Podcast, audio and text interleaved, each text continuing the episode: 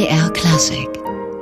Mit André Sittner und ich grüße Sie mit Musik von Georg Friedrich Händel, Siroe, Re de Persia, die Ouvertüre daraus mit der Lautenkompanie Berlin.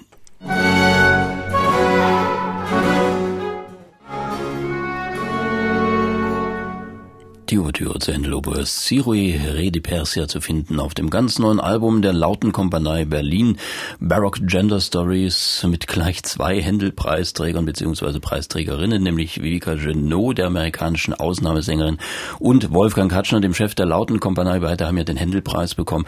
Und Wolfgang Katschner, der wie immer viel zu tun hat, nicht nur bei den Händelfestspielen, ist heute hier bei uns zwischen zwei Terminen im Studio vorbeigekommen. Herr Katschner, schön, dass Sie da sind. Schön. Guten Morgen. Herr Katschner, das Album Baroque Gender Stories, dazu gab es ja jetzt bei den Händelfestspielen auch schon ein Konzert in der Besetzung, die wir auch auf der CD finden, ähm, mit Vivica Genot und dem Counter Lawrence Sasso. Was ist das eigentlich für ein Programm? Was ist die Idee dahinter, Gender Stories? Die Idee ist im Grunde genommen ähm, das Spiel mit Geschlecht und Identität ähm, in den Opern des 18. Jahrhunderts. Äh, wir wissen ja alle, ähm, die Heldenpartien sind von Kastraten gesungen worden, Sopran und Altkastraten. Ähm, aber es konnten auch Frauen Männerrollen singen. Ähm, es gibt in den Opern ähm, die Kunst der Verkleidung, des sich Verstellens, ähm, des unter fremder Identität ähm, sich in Handlungsstränge einbringens. Und ähm, das ist im Grunde genommen, sagen wir mal, das Material, aus dem wir schöpfen und unsere Idee, ähm, weshalb das Programm auch Gender Stories heißt, geht natürlich von heute aus, denn auch äh, im Jahr 2021 ist das ein Thema. Ähm, wir wissen alle, es gibt jetzt das dritte Geschlecht, männlich, weiblich, divers, so sieht auch unser CD-Cover aus. Ähm, es gibt die Ehe für alle und äh, in diesem Sinne ähm, ist das Thema eigentlich aktueller denn je und wir erzählen es im Grunde genommen ähm, mit moderner Sicht aus dem 18. Jahrhundert heraus. Wobei natürlich die Barockmusik den Vorteil hat, dass sie die Countertenöre beziehungsweise damals die Kastraten hatte, wo natürlich auch stimmlich diese, diese Verwechslungsmöglichkeit durchaus bestand. Ja, das äh, liegt ganz nah. Das ist natürlich, äh, egal ob das jetzt heute die Countertenöre singen oder ob es früher Kastraten waren, es ist dieses Changieren äh, in, in Alt- und Sopranlage zwischen den Geschlechtern einfach schon angelegt. Nun ist ja Zero E gerade eine Oper, die man nicht so häufig hört. Äh, wie ist die aufs Album gekommen, beziehungsweise in das Programm? Zero E, verfasst von Pietro Metastasio, äh, trägt in seiner Handlung unsere Idee in sich, nämlich ähm, verschiedene Personen, die ähm, sich verkleiden oder verstellen. Ähm, es ist die Geschichte eines persischen Königssohnes, eben des Siroe. Ähm, das ist der eine Aspekt und der andere. Ähm, dieses Libretto ist im 18. Jahrhundert unglaublich oft vertont worden. Ähm, von Nicola Porpora über Johann Christoph Wagenseil bis zu, wir haben es eben gehört, Georg Friedrich Händel um nur wenige Namen zu nennen, gibt es eine riesige Anzahl von Vertonungen und das ist natürlich ähm, für so ein Programm wie Gender Stories, wo man unterschiedliche Beiträge sucht, eine sehr gute Ausgangslage, weil man neben Bekannten auch ganz unbekannte ähm, Musiken präsentieren kann, die sich so einer inhaltlichen Idee unterordnen. Nun äh, hat uns Vivica Genot mal erzählt, äh, dass sie das sehr gerne macht, so in Hosenrollen schlüpfen und mit diesen Gender-Geschichten spielen. Ist es bei Lawrence Serso auch so? Ja, die hatten beide wahnsinnig viel Spaß ähm, an dem sozusagen ähm, Geschlechterrollen wechseln. Ähm, sie singen ja beide, äh, beides auch. Selbst in den Duetten haben wir das so gemacht, dass wir das mal regulär stattfinden lassen, Vivika als Frau, Lawrence als Mann, aber es geht auch umgekehrt, Vivika als Mann, Lawrence als Frau. Und das ist natürlich ähm, schafft sehr viel auch ähm, humorvolle, vergnügliche Situationen. Und das haben sie beide mit äh, riesigem Engagement und großem Spaß gemacht. Wie ist es hier in der Halle angekommen? Sie haben es ja in der Halle bei den Händelfestspielen aufgeführt. Hat das Publikum auch den Spaß gehabt? Ich fand ja, äh, es war ein sehr schönes Konzert, äh, sehr erfolgreich und ich glaube, alle ähm, haben nicht nur die Musik, sondern auch ähm, diese inhaltlichen Besonderheiten sehr genossen. Herr Katschner, wenn man sich Ihren Konzertkalender anschaut, dann dürften Sie eigentlich jetzt gar nicht hier sein. Ähm, es steht heute Abend schon wieder ein Konzert an in, bei den, äh, bei den, äh, beim Mozartfest in Würzburg. Da sind Sie auf dem Sprung hin und äh, gleichzeitig ist eine China-Tournee angekündigt. Was hat's denn damit auf sich? Ja multipräsent auf den unterschiedlichen Kontinenten. Ähm, in China tourt ähm, eine kleine Gruppe von uns, ein kleines Expeditionschor von acht Musikern, drei Wochen äh, durch das halbe Land, ähm, macht eine große Tournee durch große Konzerthallen. Ähm, äh, die sind im Grunde genommen autonom unterwegs, spielen ein eigenes Programm, äh, ein, eigen, eigens für China zusammengestelltes äh, und kreiertes Programm. Und in Würzburg ähm, spielt das große Opernorchester äh, heute Abend mit den entsprechenden Sänger, ähm, Darstellern, Konzertant Don Giovanni von Mozart. Da fehlen Ihnen die nicht, die in China sind, die Leute. Nein, fehlen nicht. Ähm, ist ja wie gesagt Mozart und in China spielen ähm, Blockflöte und zwei Lauten, ein persischer Musiker, Perkussionen. Also das ist mehr so ein Weltmusikprogramm. Ähm, die Musiker fehlen beim Giovanni nicht. Und dann sind Sie ja in der kommenden Woche wieder da bei den Händelfestspielen. Sie sind ja seit Ewigkeiten dabei, wenn man das so sagen kann, ein quasi schon Faktotum der Festspiele, äh, haben das ganz lange miterlebt. Welche Bedeutung haben die Händelfestspiele für die Lautenkompanie? Ja, die Händelfestspiele sind ein jährlicher Fixpunkt, äh, ein für uns meistens ähm, mit sehr schönen Konzerten oder Opern verbundenes Festivalerlebnis. Wir spielen ja regelmäßig ähm, Opern in Bad Lauchstädt, das machen wir schon sehr lange. Ähm, da starten wir meistens mit den Projekten. Äh, und es gibt immer mal die Gelegenheit äh, für Konzerte, wie jetzt mit den Gender Stories. Ähm, und äh, es ist immer wieder eine sehr, sehr schöne Gelegenheit, auch Neues zu entwickeln und auszuprobieren. Ähm, und da schätze ich sehr die Partnerschaft mit dem Intendanten Clemens Birnbaum. Und ich schätze sie auch mit ähm, seinem Vor Vorgänger, seiner Vorvorgängerin Hanna John, ähm, die beide das immer möglich gemacht haben, äh, dass eben sehr vielfältige, unterschiedliche Projekte wir bei den Händefestspielen vorstellen und spielen konnten. Nun sind Sie ja sehr lange dabei, haben auch die Entwicklung dieses Festspiels, äh, diese, diese, dieses Festivals erlebt. Ähm, das ist ja auch eine Begegnungsstätte in Sachen Barockmusik. Also da kommen äh, Künstler aus aller Welt, man begegnet sich vielleicht auch miteinander, man hört sich einander zu. Ähm, wie haben Sie diese Entwicklung erlebt?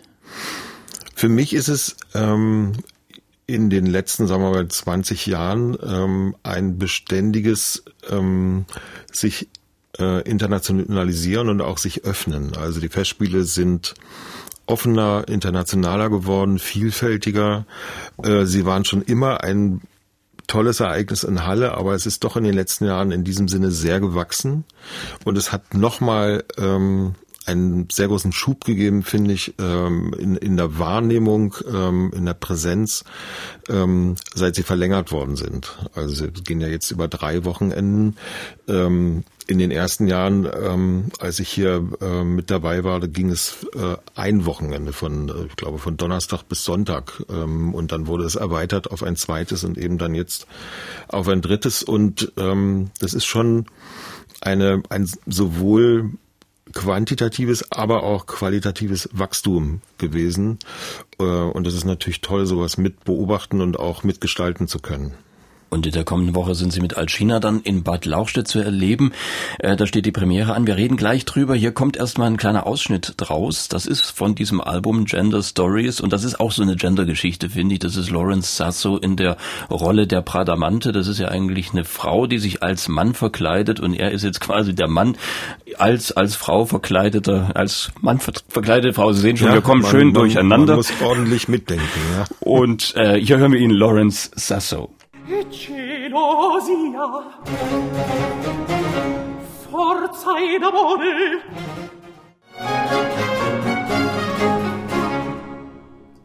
Das war Lawrence Sasso als verkleidete Bradamante und bei uns ist heute Wolfgang Katschner, der viel zu tun hat. 10.50 Uhr geht der Zug nach Würzburg, da gibt's heute Mozart und hier in Halle ist ja die Lautenkompanie sozusagen ein ganz wichtiger Player bei den Händelfestspielen.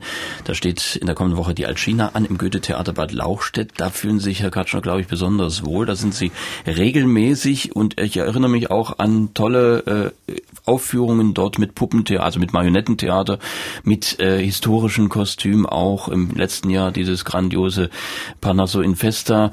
Ähm, das ist ein Theater, das liegt ihm besonders am Herzen. Ja, ganz eindeutig ja. Ähm, das ist ja 1802 entstanden, ähm, hat die Dimensionen und die Ideen eines Barocktheaters in sich und ist ein, ja doch muss ich sagen, sehr, sehr faszinierender Ort, wo ich sehr gerne bin, wo wir auch sehr gerne sind, auch das Ensemble. Ähm, eigentlich schon, ja, es hat schon fast was Magisches, finde ich. Und ähm, das erlebe ich auch immer wieder, ähm, wenn sozusagen neue Begleiter mitkommen in das Theater, wie sehr sie von dieser besonderen Atmosphäre dort angerührt sind. Es ist aber doch eine vergleichsweise kleine Bühne, also eine Barockbühne, wie Sie auch gesagt haben, mit wenig Platz. Man muss also immer ein bisschen deichseln, dass man die Leute, wenn es größere Sachen sind, platziert. Und äh, ich weiß auch, der Orchestergraben ist auch nicht gerade üppig, was die Ausmaße angeht. Also da drängelt man sich auch ziemlich drin. Ich sehe immer, wie die Musiker sich dort platzieren, wie dann äh, gestellt wird und versucht wird, die Instrumente alle so hinzukriegen, dass man sich gegenseitig möglichst nicht berührt. Wie machen Sie das? Ja, mittlerweile natürlich mit sehr viel Erfahrung. Äh, wir wissen sehr genau, ähm, wie die Akustik, wie der Orchestergraben in Lauchstädt funktioniert, der in der Tat äh, nicht groß ist. Er ist vor allen Dingen schmal und breit ähm, und hat so ähm, sowas wie kleine Buchten äh, an den beiden Seiten, links und rechts. Da wird er dann recht äh, üppig. Und man muss immer sehr gut überlegen, ähm, wo platziert man was und äh, wie findet man sich dort gut zurecht. Ähm, aber letzten Endes geht es gut und ähm, der sozusagen die das die die Größe des Raumes, der ja also nicht groß ist, weder weder Bühne noch Zuschauerraum, machen natürlich viel aus, was die Atmosphäre betrifft. Dazu kommt noch ähm, in Bad Lauchstädt gibt's im Parkett keine Stühle, sondern Bänke. Und das bedeutet, ähm, dass viel mehr Leute dort reinpassen, als mit einer Bestuhlung möglich wäre. Das heißt, wenn dann wirklich 450 Zuschauer in dem relativ kleinen Raum sind, ähm, ist dort äh, eine ziemlich brodelnde Atmosphäre meistens. Also ähm, das kann so eine eigene Dynamik entwickeln, weil eben so viele Leute auf wenig Raum dort schon dann ganz schön losgehen können mit ihren Reaktionen. Aber das ist auch was sehr Schönes und Besonderes. Verändert sich auch die Akustik, wenn da 400 Leute drin sitzen? Das ist ja doch ein relativ trockener Raum, glaube ich. Ja, ja und nein.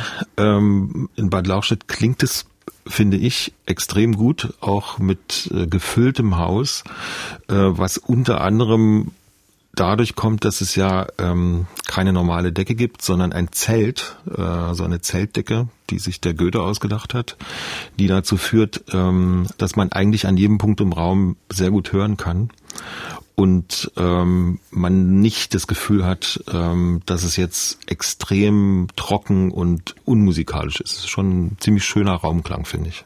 Und jetzt sind Sie dort mit Alcina, dieser Zauberoper.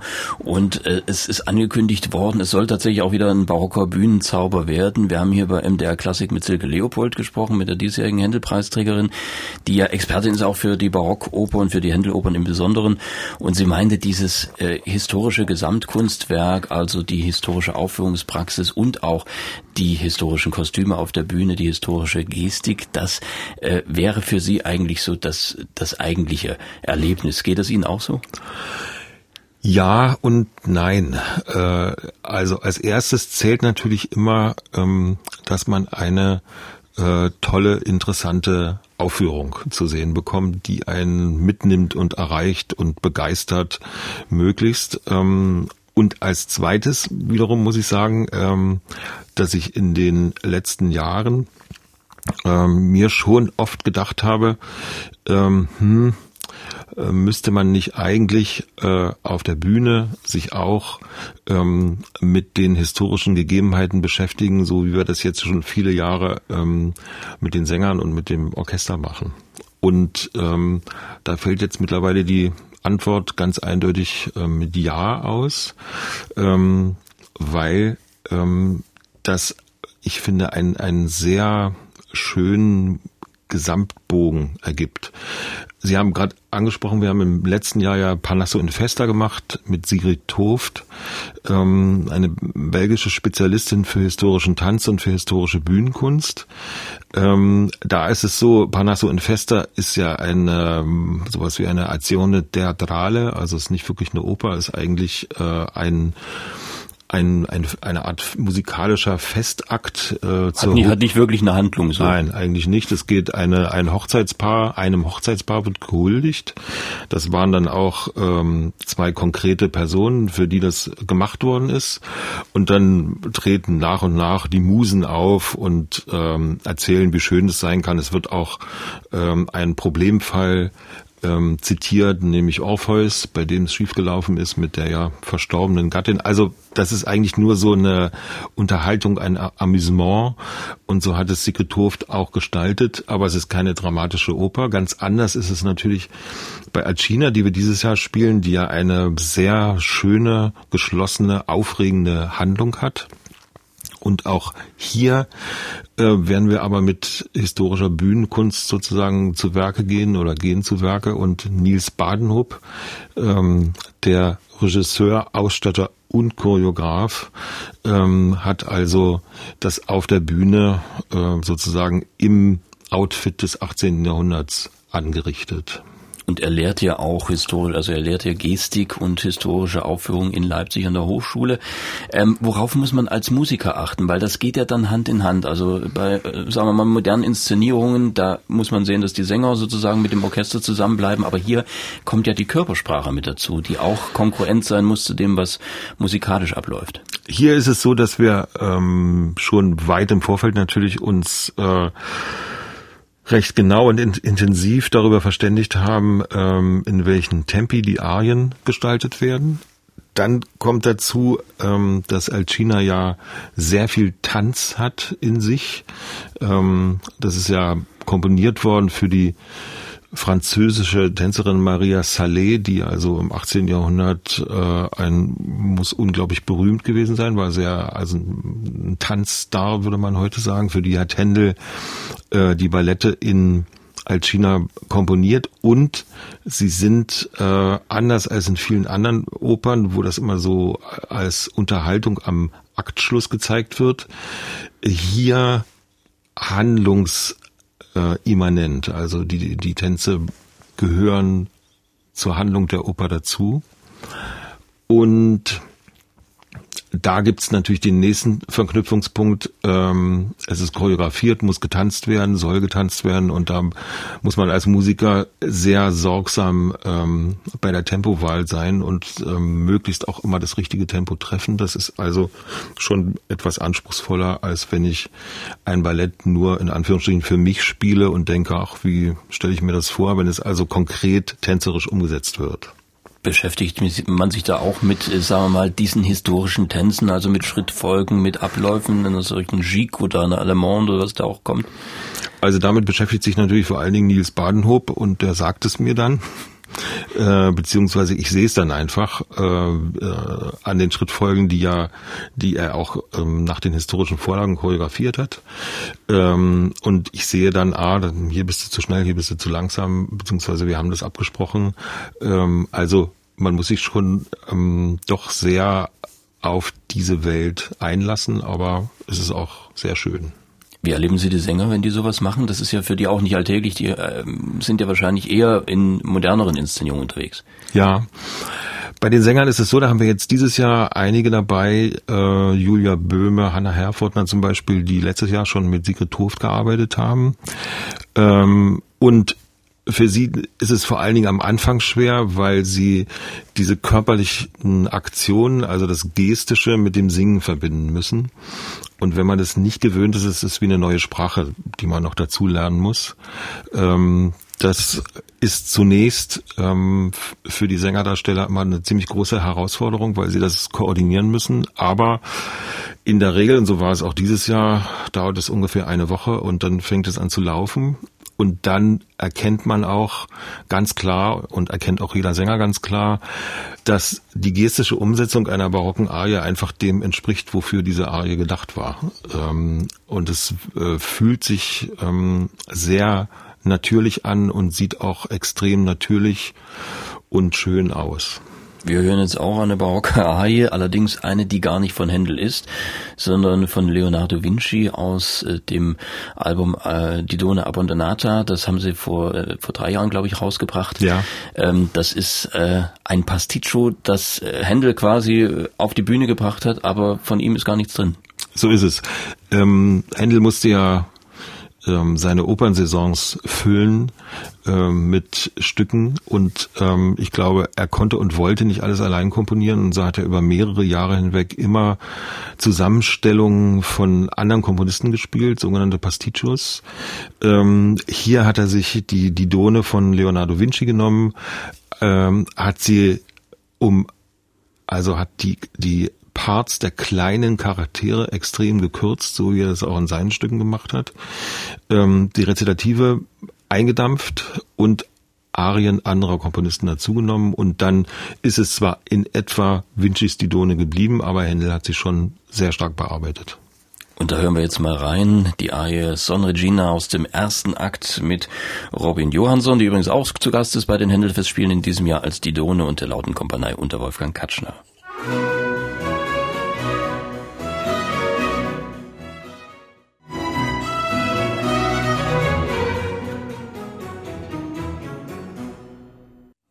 Johansson als Dido in Händels Adaption von Leonardo Vincis Oper Die Donna Abbandonata, dieses Pasticcio, wie wir gelernt haben, also die verlassene Dido, die kennen wir ja, die traurige Geschichte von ihr und Aeneas. Wolfgang Katschner und seine Lautenkompanie haben dieses Werk als Gesamtaufnahme vor drei Jahren vorgelegt. Herr Katschner, was auch hier wieder auffällt, das ist so der warme Klang des Ensembles, also der Lautenkompanie. Äh, das kommt natürlich auch durch die Instrumentenwahl, durch den Continuo Part. Nun äh, stellt man fest, viele äh, ja, Barockensembles haben mittlerweile auch Theorben dabei, haben Lauten dabei, haben diesen Klang sozusagen aufgenommen. Verlieren Sie da ein bisschen das Alleinstellungsmerkmal? Ja, das ist eine subjektive Frage, die muss ich wahrscheinlich subjektiv beantworten. Ähm, ich finde schon, ähm, dass unser Ensemble seinen eigenen Klang hat, ähm, der nicht nur durch die Instrumente kommt, sondern natürlich auch vor allem durch die, vor allem durch die Spieler. Ähm, jetzt haben wir ja zwei Aufnahmen gehört, ähm, also aus zwei unterschiedlichen Albums, wo aber beide Male Birgit Schnurpfeil die Konzertmeisterin ist, die natürlich den Streicherklang prägt, wo Ulrike Becker ähm, Continuo Cello spielt. Und es sind natürlich zwei Musikerinnen, die schon extrem lange das Ensemble prägen. Sie prägen den Klang, sie prägen die Projekte und ähm, das macht sehr viel aus und ähm, bringt natürlich auch den besonderen Klang des Ensembles mit zustande. Nun kennen wir auch noch Barockaufnahmen, wo das Continuo so mehr oder weniger aus dem Cembalo bestand. Ähm, das verschiebt auch ein bisschen die Balance hin zu, zum Continuo, wenn man das ein bisschen üppiger besetzt. Ja, ähm, das hat nun wieder auch mit mir zu tun. Ich bin ja selbst äh, Lautenspieler äh, und denke natürlich, diese Musik ähm, sehr stark aus der Bassstimme heraus ähm, und das schafft dann eine, wie ich finde, äh, sehr ausgewogene Balance zwischen Melodie, Mitte und Bass. Ähm, aber wie gesagt, das ist extrem subjektiv, wie das jeder hört und sieht und dann versucht zu gestalten. Nun spielen sie allesamt sehr wertvolle, empfindliche Instrumente und dann sind sie in Bad Lauchstädt, wo wer schon mal dort war, weiß, es im Sommer sehr äh, temperiert äh, unterschiedlich sein kann, also sehr heiß bis kühl, je nach Wetterlage. Äh, wie reagieren die Instrumente darauf? Äh, verstimmt, im wahrsten Sinne des Wortes. Ähm, die Darmseiten ähm, werden einfach bei Hitze ähm, etwas schlapper. Äh, das bedeutet, die Streichinstrumente äh, werden tiefer. Das kann manchmal sehr extrem sein, wenn es sehr heiß und sehr feucht ist. Und ja, da haben natürlich alle entsprechende Techniken entwickelt, wie man damit umgehen kann und man versucht dann immer noch mal kurz nachzustimmen zwischendurch.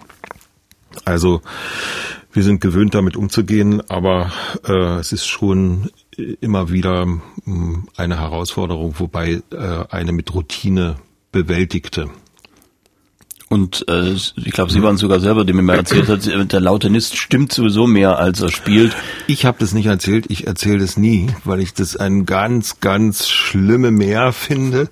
Äh, das sind dann die Sprüche, die kommen zum Teil aus der Barockzeit und werden gerne weitergepflegt. Aber äh, meine Laute zum Beispiel und die meisten Lauten meiner Kollegen, äh, Lautenisten, sind mit Plastikseiten bespannt. Äh, wir nehmen also meistens Nylonseiten oder umsponnenes Nylon.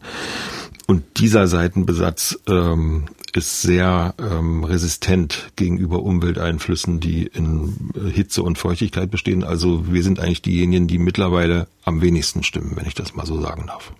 Das ist, äh, was den Klang angeht, aber durchaus vertretbar. Ja, es klingen natürlich äh, Darmseiten, also die, die historischen Darmseiten äh, auf lauten extrem schön, sehr viel schöner als die Plastikseiten, die wir, sage ich mal, so salopp heute benutzen. Aber ähm, wenn sie mit Darmseiten äh, ins Gefecht gehen, dann haben sie wirklich verloren. Also dann treffen die Sprüche zu, ähm, auf die sie sozusagen äh, gezielt haben ähm, und man ist einfach hoffnungslos verloren. Das lässt sich mit dem äh, Spielbetrieb einfach nicht vereinbaren und deshalb gibt es diese Seitenkompromisse. Es gibt auch viele unterschiedliche Möglichkeiten, die Instrumente zu beseiten. Es gibt also äh, Seiten, die ähm, die Charakteristik äh, der Darmseiten nachahmen und trotzdem aus äh, Plastik sind. Und damit kann man gute klangliche Ergebnisse erzielen. Die sich aber, aber dann nicht ausdehnen, oder?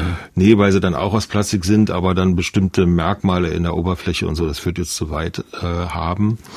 Ähm, aber ja, so eine, ich sage jetzt mal, eine, eine schöne Renaissance-Laute mit Darmseiten ist schon doch trotzdem was ganz Tolles. Und die modernen Seiten passen ja vielleicht auch dazu, dass sie mit der lauten Kompanie ja immer mal Ausflüge unternehmen in ganz andere musikalische Welten, wenn ich an Philip Glass denke, den sie gemacht haben, oder auch Eric Satie. Ähm, wie wichtig sind solche Brücken, die man da baut aus der Barockmusik oder aus der Altmusik überhaupt?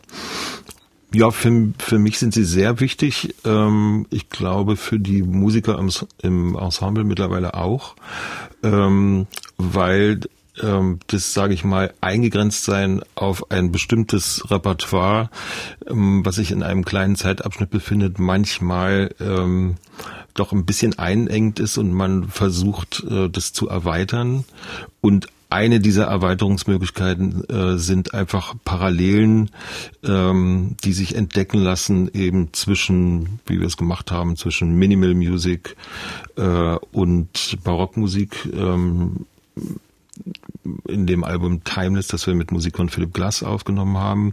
Wir haben jetzt gerade vor einem knappen halben Jahr ein weiteres Album ähm, aufgenommen, was noch nicht erschienen ist, äh, wo wir wieder Minimal Art mischen, aber dieses Mal mit Guillaume Dufay, also mit viel, viel früherer Musik, wo man auch sehr viele Parallelen entdecken kann. Und auf unserem Album Krieg und Frieden, was letztes Jahr erschienen ist, gibt's ja, Sie haben schon kurz, an, kurz angedeutet, Musik von Erik Satie, ähm, die, die ich hier in einer Kombination mit Samuel Scheid sehe. Ähm, und das ist einfach sehr inspirierend und bereichernd, ähm, wenn wir mit unserem sage ich mal, frühbarocken Sound ähm, dann solche spätere Musik spielen können.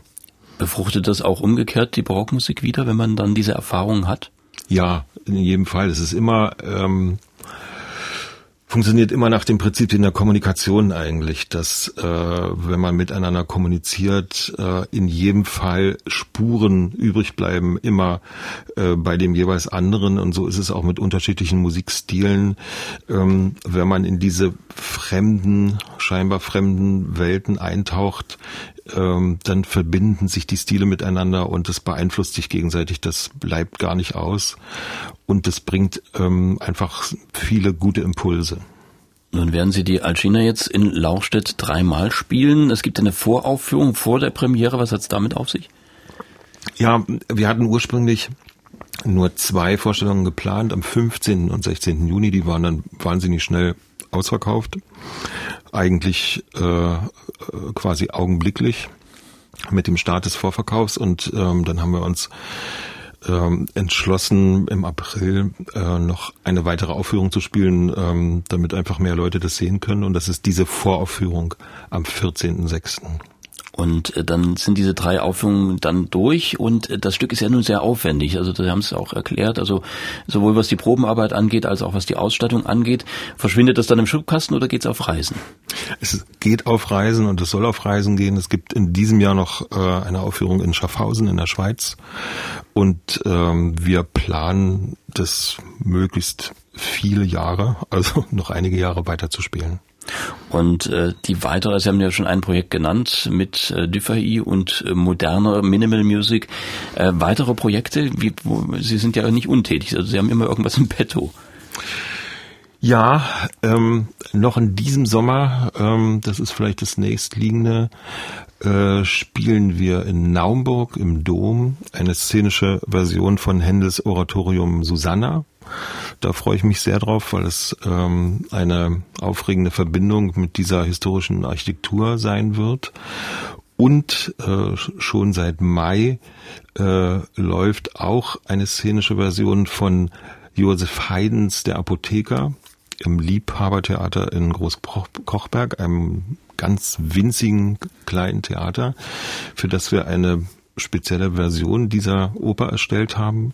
Und sind beides ähm, zwei sehr schöne Projekte, die sich in diesen Reigen von Opernaufführungen in diesem Jahr einreihen. Herr Gatschner, was, was kann man Ihnen denn jetzt wünschen für Ende der Woche? Also schönes Wetter, aber nicht zu warm oder eher äh, kühles Wetter oder was ist, was wäre für Sie und für die Instrumente am günstigsten? Äh, Temperaturen zwischen, also Mitte 20, also zwischen 24 und 26 Grad. Ähm, und äh, ein kleines Lüftchen dazu. Dann wollen wir hoffen, dass das so eintrifft, dass der Wettergott da ein Einsehen hat. Wolfgang Katschner heute im Gespräch bei MDR Klassik. Am Freitag gibt's die Voraufführungen zu Alcina, am Wochenende dann jeweils 14 Uhr die Aufführungen der Zauberoper von Georg Friedrich Händel und äh, die Premiere ist in der hoffentlich schönsten Sonne, aber nicht zu heißen Temperaturen. Wolfgang Katschner, ganz herzlichen Dank fürs Dasein. Danke auch.